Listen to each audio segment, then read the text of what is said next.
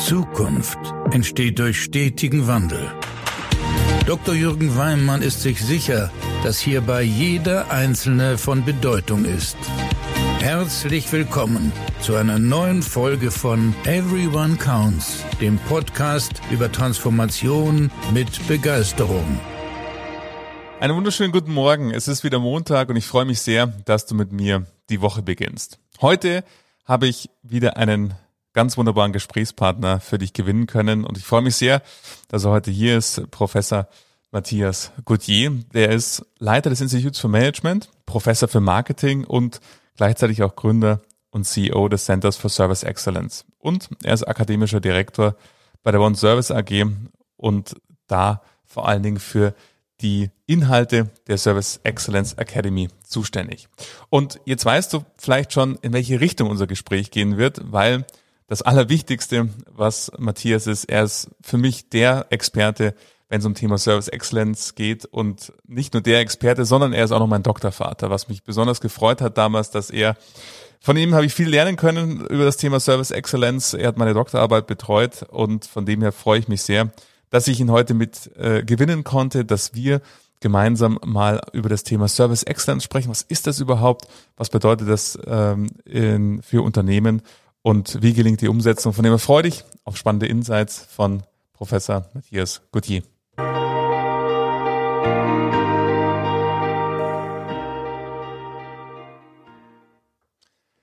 Matthias, schön, dass du da bist.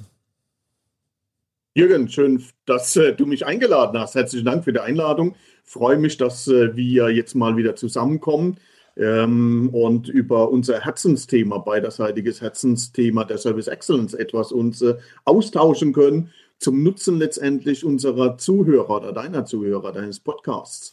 Ja, da freue ich mich auch sehr darüber. Vielen, vielen Dank, dass du der Einladung gefolgt bist. Ähm, ich habe es schon im Intro gesagt, von niemandem habe ich mehr gelernt über Kundenbegeisterung, Service Excellence wie von dir und von dem her freue ich mich sehr, dass wir heute gemeinsam unser, wie du es schön gesagt hast, Herzensthema ähm, hier vertiefen können und du dieser Einladung gefolgt bist. Sehr gerne, Jürgen, und jederzeit wieder. Vielleicht wollen wir einfach mal starten. Service Excellence, darüber gibt es ja auch ganz viel, äh, oftmals auch Verwirrung. Was heißt denn eigentlich Service Excellence? Ähm, fangen wir vielleicht da mit äh, dem Start an für unsere Zuhörer und Zuhörer. Ja, was ist denn als eigentlich Service Excellence? Also die Zielsetzung von Service Excellence ist äh, letztendlich sehr einfach. Ich will den Kunden in dem Fall nicht mehr nur zufriedenstellen, sondern ich möchte ihn gerne begeistern. Äh, dazu ist es natürlich wichtig, ähm, dass Kundenzufriedenheit äh, die Basis äh, für die Kundenbegeisterung ist. Das heißt, typischerweise kann ich einen unzufriedenen Kunden nicht begeistern, sondern ich muss in dem Falle als Basisqualität eben für eine adäquate Zufriedenheit der Kunden sorgen, um dann im nächsten Schritt mir überlegen zu können, wie kann ich tatsächlich den Kunden eben nicht nur zufriedenstellen, sondern add-on letztendlich begeistern. Und das ist die Kernzielsetzung der Service Excellence. Dazu benötige ich beispielsweise das Angebot herausragender Kundenerlebnisse, sogenannter äh, Neudeutsch oder Beratersprache eben Customer Experience Kundenerlebnis muss in dem Falle nicht nur positiv sein, sondern eigentlich outstanding, herausragend sein, damit es dann eben zu entsprechenden Momenten der Kundenbegeisterung kommen kann. So, und das ist im Dienstleistungsbereich und hier sprechen wir natürlich im konsumtiven Bereich über beispielsweise Services von äh, Banken, Sparkassen etc. Aber gleichermaßen ist das Ganze auch äh, anwendbar im Business-to-Business-Bereich und wird auch immer häufiger angewandt im Business-to-Business-Bereich, eben für die industriellen äh, Dienstleistungen. Von daher kann man letztendlich äh, diese Konzepte natürlich auf sämtliche Branchen übertragen und damit auch insbesondere natürlich auf die äh, Bankenlandschaft letztendlich anwenden. So, damit sind wir in dieser Kette in dem Falle als Ziel eben die Kundenbegeisterung, um loyale Kunden zu generieren, die letztendlich länger bei uns bleiben als Anbieter, die in dem Falle auch mehr Umsatz und insgesamt eine höhere Profitabilität letztendlich äh, uns zusichern. So, äh, die Kette zurückgehend brauchen wir eben für herausragende Kundenerlebnisse eben entsprechende äh, exzellente Dienstleistungen oder exzellente Services, die ein Unternehmen zu generieren hat. So, und das soll nicht nur ad hoc erfolgen, sondern strukturiert, systematisch, insbesondere kontinuierlich und eben nachhaltig. So, und dazu brauche ich als Unternehmen ein System, ein Konzept, ein Modell, ähm, wonach ich meine letztendliche Unternehmung, meine Organisation ausrichten kann, damit eben kontinuierlich und nachhaltig und strukturiert exzellente Dienstleistungen designt werden können, erneuert werden können, angeboten werden können, kontrolliert werden können, etc. Also dieses ganze Management-Potpourri. Und damit kann eben Service Excellence als äh, organisationale Fähigkeiten beschrieben werden, damit ein Unternehmen kontinuierlich exzellente Dienstleistungen anbieten kann, um den Kunden am Ende des Tages letztendlich zu begeistern. Wow, Matthias, genauso kenne ich dich. Bei dem Thema da kommst du voll in Fahrt. da war viel, viel drin. Lass uns das mal vielleicht so ein bisschen kurz nochmal äh, sortieren für, für, für die Zuhörerinnen und Zuhörer. Da waren ganz viele wunderbare Aspekte mit äh, drin, äh, die sicherlich erstmal auch bisschen beeindruckend, wenn man eben denkt, herausragende Kundenerlebnisse, äh, das als Ziel, dann zu sagen, die Kunden müssen mindestens zufrieden sein. Das Zielsetzung ist eben Kunden zu begeistern, nicht nur Zufriedenheit zu erzeugen, sondern die Kundinnen und Kunden zu begeistern und eben auch dann auszulösen, dass eben die Loyalität steigt, dass der Umsatz steigt, dass die Kunden profitabler, ähm, also höherer Profit mit den Kunden erzielt werden kann und das nicht nur einmalig, sondern eben kontinuierlich und nachhaltig in der Organisation verankert, dieses System, was letzten Endes dafür sorgt, dass eben Service Excellence, also die Begeisterung am Kunden entsteht. Und also wenn wir das mal so, und ich finde, bei Begeisterung ist es ja auch mal so die Frage, ja, Mensch, was ist denn eigentlich der Unterschied zwischen Zufriedenheit und Begeisterung äh, dann, dann am Kunden? Was ist denn ein herausragendes Kundenerlebnis? Was sind denn da äh, deine äh, Hinweise, wo du sagst, was unterscheidet denn eigentlich den zufriedenen vom begeisterten Kunden und was ist denn das Okay-Erlebnis gegenüber dem herausragenden Kundenerlebnis? Was ist da anders? Also zunächst einmal zur Unterscheidung von äh, Zufriedenheit und äh, Begeisterung. Das kann man natürlich aus akademischer, wissenschaftlicher Perspektive, aber das betrachten wir uns jetzt äh, nicht, sondern aus einer pragmatischen Perspektive ganz einfach. Gibt dem Kunden das, was er erwartet, dann ist er zufrieden. Gibt dem Kunden, und das ist sehr wichtig, etwas mehr als er erwartet, etwas mehr als die Konkurrenz ihm bietet, dann wird er begeistert sein. Also das Zentrale ist nicht in dem Falle, dass wir unsere Serviceleistungen verschenken sollen, sondern ganz im Gegenteil. Über in dem Falle exzellente, exzellente Services, äh, über begeisternde Services. Äh, wir sprechen hier auch von innovativen Services. Können wir in dem Falle eben neue Umsatzfelder generieren und damit in dem Fall als Unternehmen natürlich auch profitieren. Also die Zielsetzung von Service Excellence ist nicht in dem Falle den Kunden äh, um jeden Preis letztendlich äh, zu begeistern, sondern wir wollen am Ende, dadurch, dass wir Kunden begeistern, letztlich äh, mehr Geschäft generieren, profitabler sein äh, und wachsen am Markt. Von daher, wie gesagt, äh, es geht nicht darum, dem Kunden Optimum oder Maximum an Leistungen zu bieten, sondern etwas mehr zu bieten, wie er erwartet hat, beziehungsweise wie er äh, von der Konkurrenz letztendlich äh, erhält.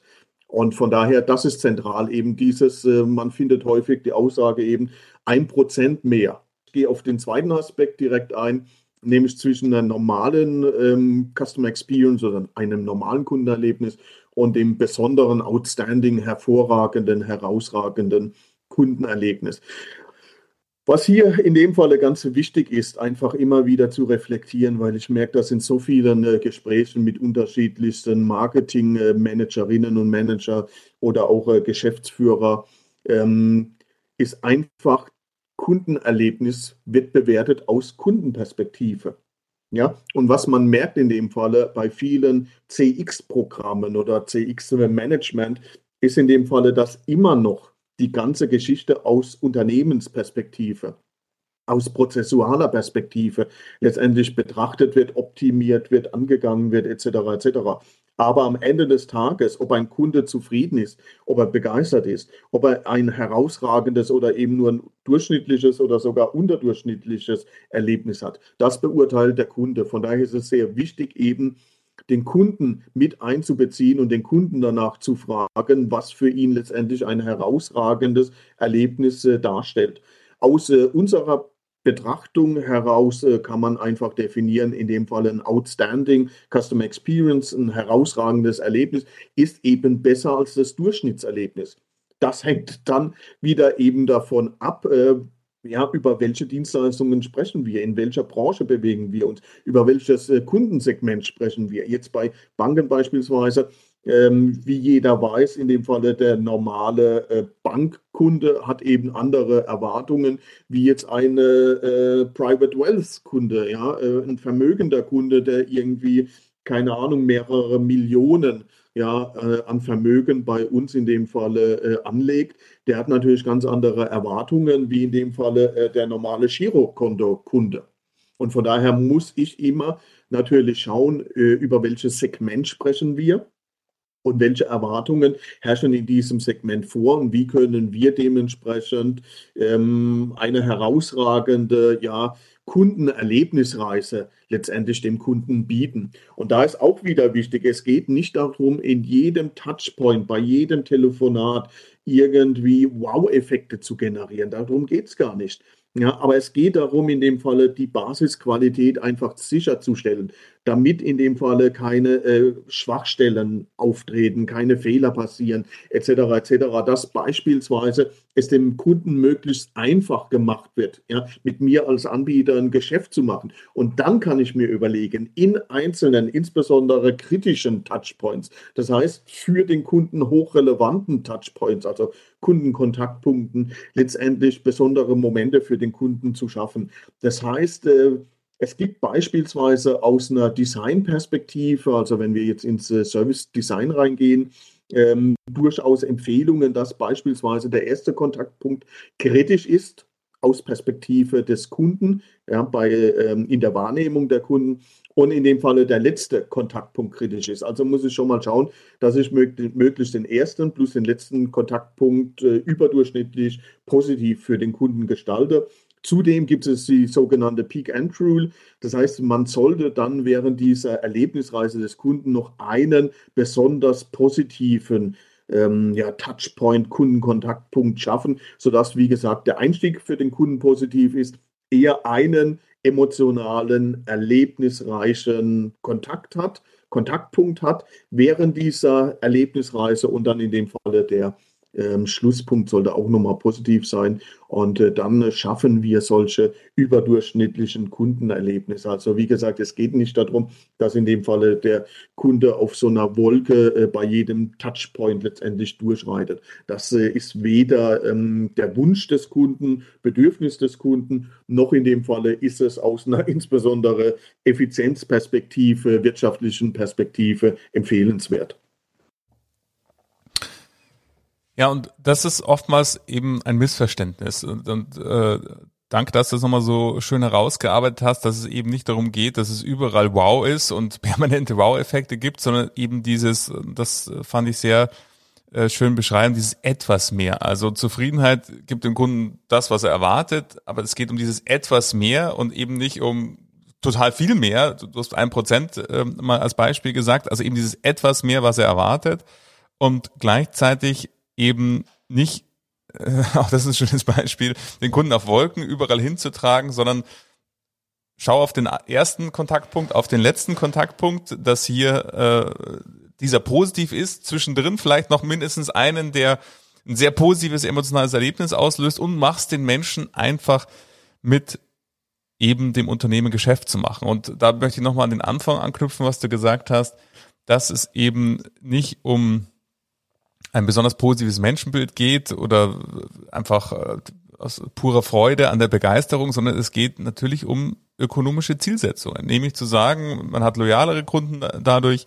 Du hast auch sehr, sehr viel Forschung dazu gemacht und Studien, die das genau beweisen. Mehr Umsatz, mehr Profit. Aber es ist eben am Ende des Tages eine ökonomische Rechnung, wo es eben nicht darum geht, ähm, möglichst viel Geld auszugeben für Serviceleistungen, sondern eben ganz bewusst dieses etwas mehr an bestimmten Kontaktpunkten ähm, hier leisten zu können und natürlich die Leistung nicht aus Kundensicht, also nicht aus Unternehmenssicht zu bewerten, sondern den Kunden letzten Endes bewerten zu lassen, weil das eben abhängig davon ist, was ist denn sein Durchschnittserlebnis, was quasi das Referenzszenario darstellt. Genau, gerade in äh, solch traditionellen Branchen wie äh, der Bankenindustrie ist es ja sehr wichtig in dem Falle, dass ich den Kunden an mich binde, weil letztendlich ist es nicht nur, dass ich dadurch mehr Umsatz machen kann oder zumindest den Umsatz äh, halten kann, als auch äh, profitabel agieren, sondern jeder äh, Kunde, den ich verliere. Und das ist ja in anderen stagnierenden oder ähm, ja, ähm, traditionellen Branchen, Telekommunikation genau äh, das Gleiche. Jeder Kunde, den ich verliere, stärkt in dem Falle den Wettbewerber. Ja, ja genau. Macht mich schwächer, aber ja. stärkt den Wettbewerber. Von daher ist natürlich äh, die Kundenperspektive und heutzutage sprechen wir von äh, nicht nur Kundenorientierung, sondern Kundenzentrierung. Auch das ist ein spannendes Thema, weil wenn ich häufig äh, Praktiker frage, was ist denn der Unterschied? Früher habt ihr von Kundenorientierung gesprochen, heute spreche ich von Kundenzentrierung. Ähm, dann ähm, ja, äh, trifft man viele, in dem Falle Praktiker, blank an. Das heißt, äh, es ist einfach dieser neue Begriff aufgepoppt. Es ist äh, modisch in dem Falle, den zu nutzen, aber wie gesagt, äh, häufig inhaltsleer, leider. Ja, ähm, wie so einige Management-Buzzwords, die so durch den Raum gleiten. ähm, aber entscheidend, und das ist ja auch ein Punkt, für den du dich sehr, sehr stark einsetzt und äh, neben deinen ganzen vielen Tätigkeiten äh, und auch viel äh, Tätigkeiten, die im Unternehmenskontext machst, bist du ja auch unter anderem Chairman bei der ISO, wo du dich ja genau damit beschäftigst, Unternehmen, ich sage jetzt mal, wie eine Art Leitfaden äh, zur Verfügung zu stellen, die eben sich mit dem Thema Service Excellence und Kundenbegeisterung hier beschäftigen. Ähm, da bist du europäisch der Pionier gewesen, schon ganz am Anfang der Spezifikation, die es äh, damals gab, als ich ähm, so kam ich auch im Übrigen auf dich, das weißt du, als ich damals meine Masterarbeit schrieb und auf diese Dienstspezifikation stieß. Und ähm, seither ist es ganz, ganz viel vergangen an Forschung, auch an praktischer Arbeit, äh, die du gemacht hast. Und jetzt mittlerweile ist es eine ISO-Norm, die, die es gibt zum Thema Service Excellence. Magst du uns mal kurz da reinholen, was, was beinhaltet denn diese ISO-Norm und wo kann die hilfreich sein? Genau. Also die ISO-Norm, die 23592, ist äh, 2021 erschienen und äh, ist weltweit eben die äh, erste und einzige Norm, die äh, Service Excellence als Modell äh, beschreibt, äh, zudem auch Prinzipien beschreibt, also äh, Prinzipien, wie sollte ich ein Unternehmen ausrichten, damit ich letztendlich konzentriert agiere und damit Kunden am Ende des Tages begeistern kann. So, neben diesen Principles, Prinzipien beinhaltet die ISO-Norm dann eben noch ein Modell, was aus vier Dimensionen letztendlich und neun Elementen besteht und äh, Unternehmen sozusagen als Leitfaden dient, worauf muss ich als Unternehmen achten, wenn ich in dem Falle eben systematisch exzellente Services erzeugen möchte. Welche organisationalen Fähigkeiten benötige ich als Unternehmen, um mich in Richtung letztendlich der Service Excellence zu bewegen. Das war die erste Norm, die aus diesem Arbeitskreis oder technischen Komitee ISO TC 312 letztendlich erwachsen ist. Mittlerweile haben wir drei äh, verschiedene Standards entwickelt. Äh, nach in dem Falle dieser Basisnorm äh, kam noch eine weitere äh, TS, Technical Specification, also eine äh, Spezifikation, ein Standard äh, auf den Markt zum Design exzellenter Services, der sich eben dem Design Thinking bedient hat und primär oder federführend von der japanischen Delegation entwickelt wurde. Und äh, dann haben wir noch einen äh, dritten Standard publiziert, die ISO TS 23686 müsste das sein. Und zwar hier geht es um Measurement of Service Excellence Performance. Also die Frage, wie kann man in dem Falle Service Excellence Performance äh, messen. Derzeit sind wir im äh, technischen Komitee an weiteren Standards äh, dran und auch es werden weitere Normen erfolgen. Im Moment beispielsweise entwickelt eine Arbeitsgruppe eine Norm zur ähm, ähm, Adaption der ISO-Basisnorm auf öffentliche Dienstleistungen. Also hier geht es um Public Service Excellence. Ähm, das wird entsprechend auch wieder eine Norm werden. Dann haben wir auch, was, äh, glaube ich, für die Hörer ganz interessant ist, einen äh, Technical Report, also nur ein sozusagen äh, Arbeitspapier, ähm, was verschiedenste Best Practices beinhaltet. Also wir haben innerhalb unseres TCs aus fünf verschiedenen Ländern zehn ähm, Use Cases gesammelt, Best Practice Cases, äh, wie eben international in verschiedensten Organisationen, sei es B2B, sei es B2C, letztendlich Service Excellence gelebt wird. Welche Beispiele kann man eben anführen zu den verschiedenen Dimensionen, Elementen? Das heißt, wir haben jedes Element über zwei, drei äh, Best Practice abgebildet.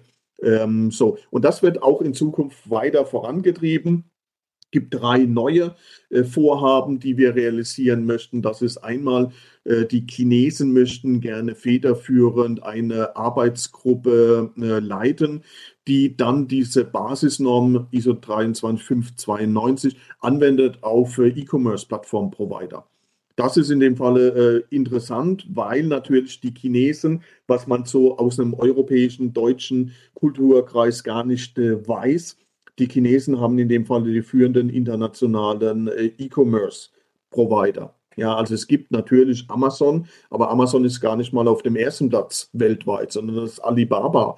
Und da gibt es in dem Falle diverse E-Commerce, chinesische E-Commerce-Provider, die man hierzulande überhaupt nicht kennt, aber die ein riesen Business haben. So, das gibt eine Norm und da merkt man in dem Falle, wie jetzt eben diese Basisnorm angewandt wird auf spezifische Bereiche, sei es Public Services oder dann in Zukunft eben E-Commerce. Und hier kann ich mir vorstellen, dass wir durchaus noch weitere, in dem Falle Adaptionen des äh, Basisstandards auf einzelne Branchen äh, sehen werden. Und ähm, anknüpfend an den Technical Report eben zu den äh, Use Cases werden die Japaner eine Arbeits- oder in ihrer Arbeitsgruppe einen Standard erarbeiten zur Implementierung von Service Excellence. Ja, und ähm, das wird vermutlich in Richtung so Kottersches Modell gehen. Das heißt, wir haben acht Phasen, die man durchlaufen muss, um letztendlich erfolgreich Service Excellence innerhalb des Unternehmens zu implementieren. Und äh, die deutsche Delegation wird auch innerhalb ihrer Arbeitsgruppe einen neuen Standard generieren und äh, dabei geht es dann eben um ein Reifegradmodell. Also ein Service Excellence Maturity Model, kurz äh, SEM oder SIM S-I-M-M. Ja, und da sieht man, ähm, wie viel auch in dem Bereich passiert und wie viel da auch weiter geforscht wird, wie vertieft wird. Ähm, für viele Praktiker hört sich erstmal ISO-Norm und ISO-Spezifikation und all die Abkürzungen, die du gerade gesagt hast, erstmal ein bisschen komisch an.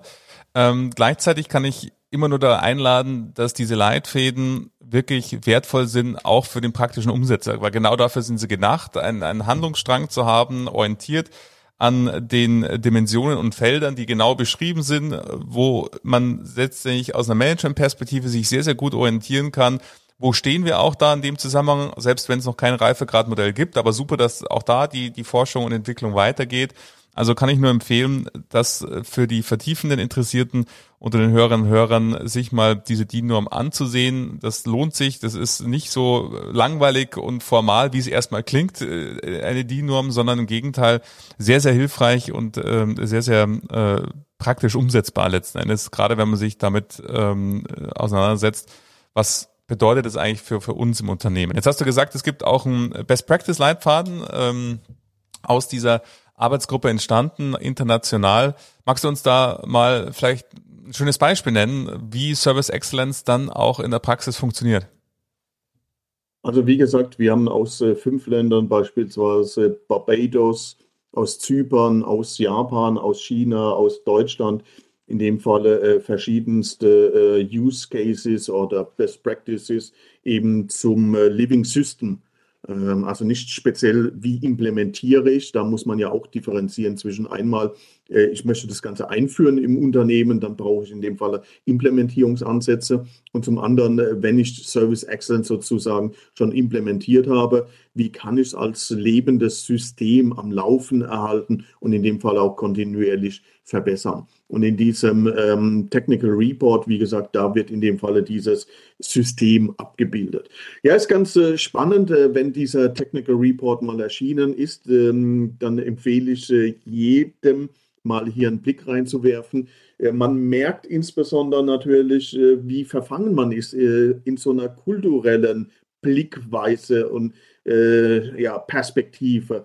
Nehmen wir jetzt mal einzelne Beispiele aus China beispielsweise. Ähm, dann ging es oder geht es da beispielsweise bei einem eben E-Commerce ähm, Unternehmen, die in dem Fall sehr stark über die App, also da merkt man auch, äh, die Chinesen nutzen noch mehr, wie wir Deutsche ohnehin, nutzen noch mehr in dem Fall Smartphones, um äh, alle Geschäfte des täglichen Lebens letztendlich zu realisieren, zu organisieren. Und äh, da war in dem Falle ähm, Description immer, also Beschreibung, worum es geht, die äh, Authentifizierung. Und ich habe äh, zunächst einmal gedacht, es geht um die Authentifizierung der Kunden, der Personen, ja, dass es äh, richtig äh, in dem Falle äh, eben die echten Kunden sind. Aber da ging es gar nicht darum, oder bei dieser Best Practice geht es gar nicht darum, sondern Authentifizierung der Produkte. Also da merkt man in dem Falle genau diese äh, Fake-Produkte. Das ist ein Riesenthema im asiatischen Raum. Und von daher die Frage in dem Falle und auch äh, Description, Beschreibung von Best Practices, wie man das Ganze äh, handeln kann mit Experten, mit Communities etc. etc. Also sehr spannend, wobei natürlich sehr spezifisch in dem Falle. Äh, andere Bereiche, aber auch ganz simple äh, Hinweise. Wir haben beispielsweise Beach Hotel von äh, Barbados mit dabei. Ähm, eins der besten, wenn nicht das beste Hotel eben auf äh, Barbados, mehrfach ausgezeichnet. Und da merkt man in dem Falle eben, welche Rolle ähm, der Geschäftsführer, der Hoteldirektor hier hat. Ja, einfach durch in dem Sinne sein eigenes Wirken, durch äh, Walking Around etc. etc. Also wirklich sehr simple, einfache Methoden, die aber, glaube ich, insbesondere natürlich für äh, Banken, ja, äh, wenn wir jetzt mal auf eine äh, Sparkasse oder äh, eine Raiffeisen äh, Volksbank-Ebene gehen, ja, ähm, durchaus in dem Falle dann adaptierbar sind. Nicht alles ist adaptierbar, klar, wenn wir jetzt äh, von anderen, insbesondere der Hotellerie, Ansätze nehmen, aber genau dieses Service Leadership, Service and Servant Leadership, ja, hier kann man natürlich Ansätze sehr schön übertragen, in dem Falle ähm, auch auf äh, Banken. Ja, und das ist eine wunderbare Überleitung äh, zu meiner letzten Frage an dich, weil wie immer bei Unterhaltung mit dir die Zeit fliegt und äh, gerade wenn wir über das Thema Service Excellence sprechen, ähm, könnte ich mit dir Stunden, Tage äh, sprechen und zum Glück hatte ich ja schon den Genuss im Rahmen meiner Doktorarbeit, dass wir viel miteinander darüber gesprochen haben und ähm, ich da viel, viel von dir lernen konnte und so geht es sicherlich unseren Zuhörern und Zuhörern ebenso. Du weißt, es sind viele aus der Finanzbranche und somit liegt natürlich die Frage auf der Hand, ähm, was würdest du den Menschen empfehlen? Wir wissen, es gibt unterschiedliche Ausgangssituationen, die unterschiedlich sich intensiv mit diesen Themen beschäftigt haben oder gerade beschäftigen. Ähm, was würdest du denn jemanden, der Managerin oder Manager in einer Bank ist, empfehlen, wenn man sich dem Thema Service Excellence, Kundenzentrierung nähern möchte? Also ich glaube, das A und O ist auch hier zu reflektieren, was begeistert denn meinen Kunden? Was begeistert den Bankkunden? Und da kann man generell in dem Falle die Empfehlung aussprechen.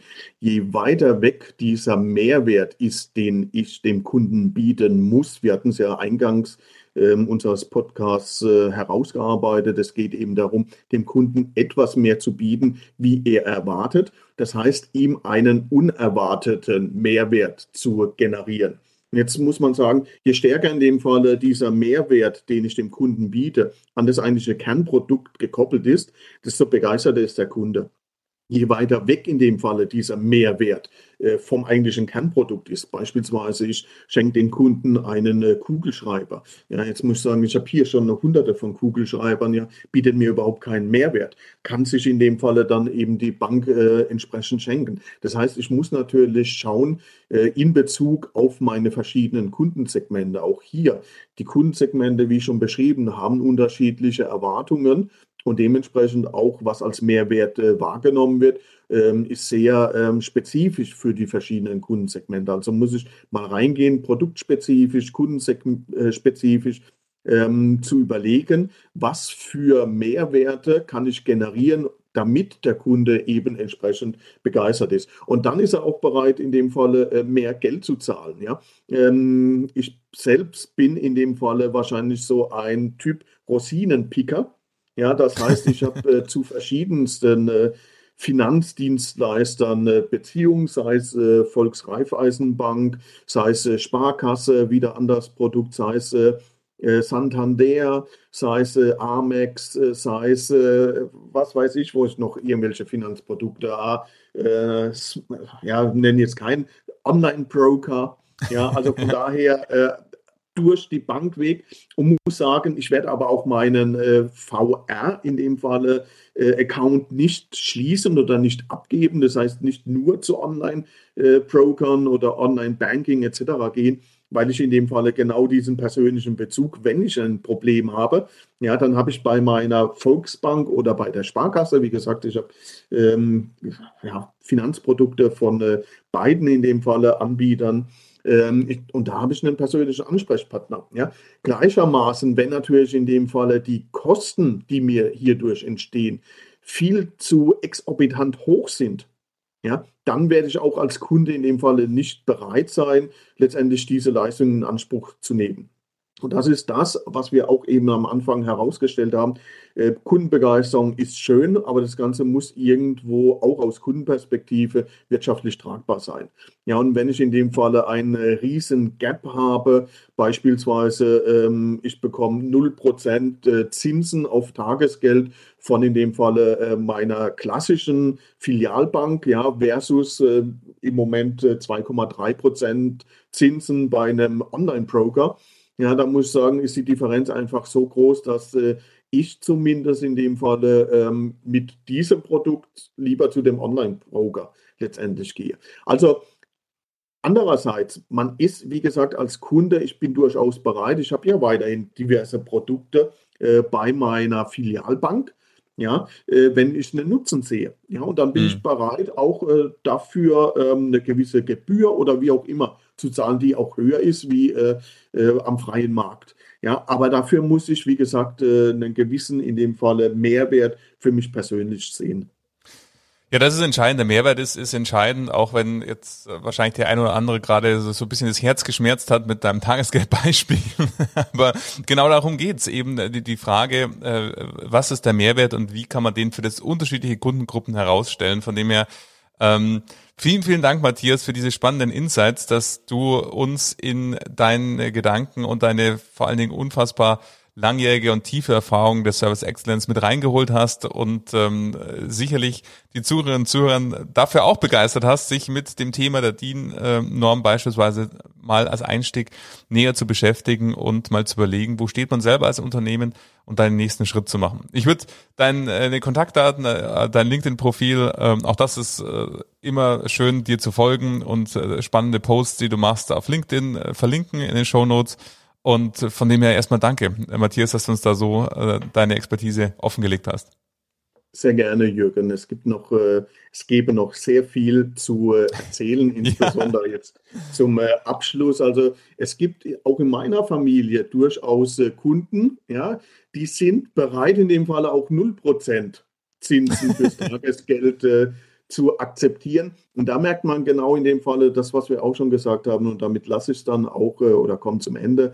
Es gibt eben unterschiedliche Kundensegmente mit unterschiedlichen ähm, letztendlich Bedürfnissen, mhm. Erwartungen, Wünschen etc., so wie es auch bei der Telekommunikation ist, den Value-Shopper und dann den Discount-Shopper und den sonstigen Shopper. Äh, und so ist es bei Bankkunden genauso. Ja? ja? Und jetzt muss ich eben schauen, wen möchte ich adressieren und wie kann ich ihn letztendlich adressieren. Aber, und das ist mein Schlusswort, das Ganze muss eben aus Kundenperspektive geschehen, nicht ja. nur aus Bankenperspektive. Von daher, wer dazu Näheres wissen möchte, sei natürlich insbesondere deine äh, Doktorarbeit ans Herzen gelegt. Vielen Dank.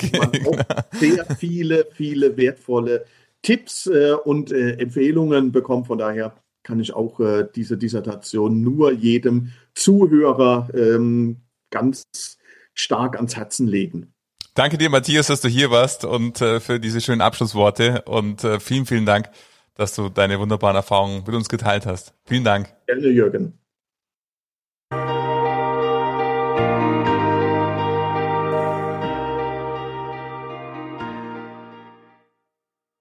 Du merkst, ich habe nicht zu viel versprochen. Mit äh, Professor Matthias Gauthier zu sprechen über Service Excellence einfach immer bereichernd und ein ganz, ganz wunderbarer Austausch. Ich hoffe, du konntest viele gute Erkenntnisse für dich mitnehmen. Du findest die weiteren Infos in den Show Notes und ich freue mich natürlich, wenn du diesen Podcast weiterempfiehlst und wenn du in zwei Wochen wieder vorbeischaust. Am besten abonnierst du ihn bei Apple Podcast, dann bekommst du automatisch eine Mitteilung, wenn eine neue Folge erschienen ist. Und jetzt wünsche ich dir erstmal eine ganz wunderbare Woche.